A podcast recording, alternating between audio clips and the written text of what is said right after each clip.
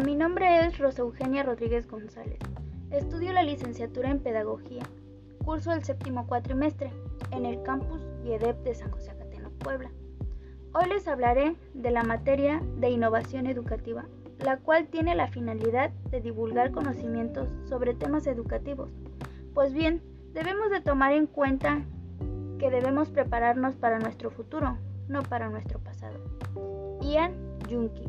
El tema de hoy, de innovación pedagógica, tenemos un buen concepto. Ahora bien, en la actualidad, la tecnología ocupa una gran parte importante en nuestra vida.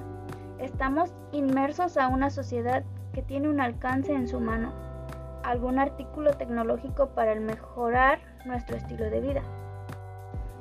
El uso de las tecnologías de la información y la comunicación se han implementado desde hace varias décadas, pero debido a los diferentes contextos como la social, económico y cultural, son las escuelas. Siguen haciendo un reto de manera particular. La pandemia generada por el COVID-19 puso en evidencia estas desigualdades al momento de establecer una educación a distancia, aunque también nos demostró las oportunidades que las TIC especialmente que son las herramientas 2.0, estas nos ofrecen como recursos para los procesos de enseñanza y aprendizaje.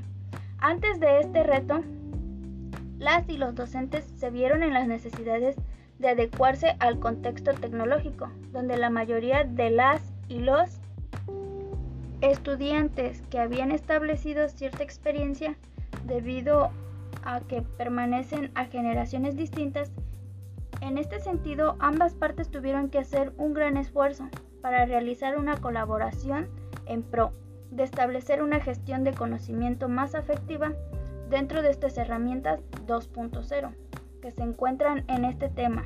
También cuyo empleo fomenta, entre otras cosas,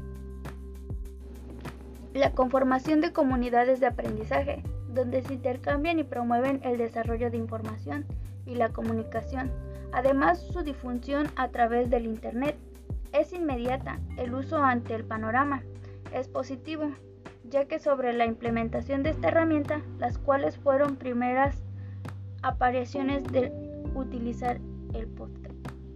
En la educación será necesario especificar un nivel educativo para su uso necesario de capacitación de docentes para aprovechar los beneficios que ofrece. Como los antecedentes de innovación es conseguir sobresalir, también nos hace mención que la educación ha cambiado en su forma de educar a los estudiantes, ya como hice mención a través de las herramientas digitales, ya que esto nos conlleva a la cuarta transformación industrial. Pues bien, ahora es la capacidad de crear cosas nuevas y estar abiertas al cambio para concluir la innovación educativa tomando en cuenta su cambio de estudio y el término de innovación que se refiere a crear y definir nuevas herramientas.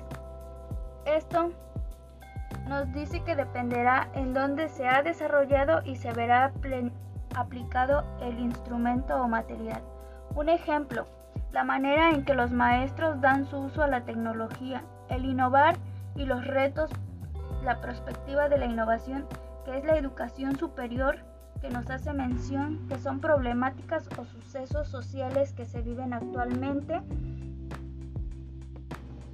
en el calentamiento global y en el crecimiento demográfico, pero también juegan un papel importante en los procesos de enseñanza y aprendizaje, ya que para ello es una necesidad en el currículum, que se entiende como proveedor de los recursos, que también son la experiencia de innovación que exigen o existen en universidades que se realizan modificaciones a su diseño y ellos modifican sus propias estrategias y contenidos. Pues muchas gracias, espero y les haya gustado este episodio. Nos vemos para el próximo podcast.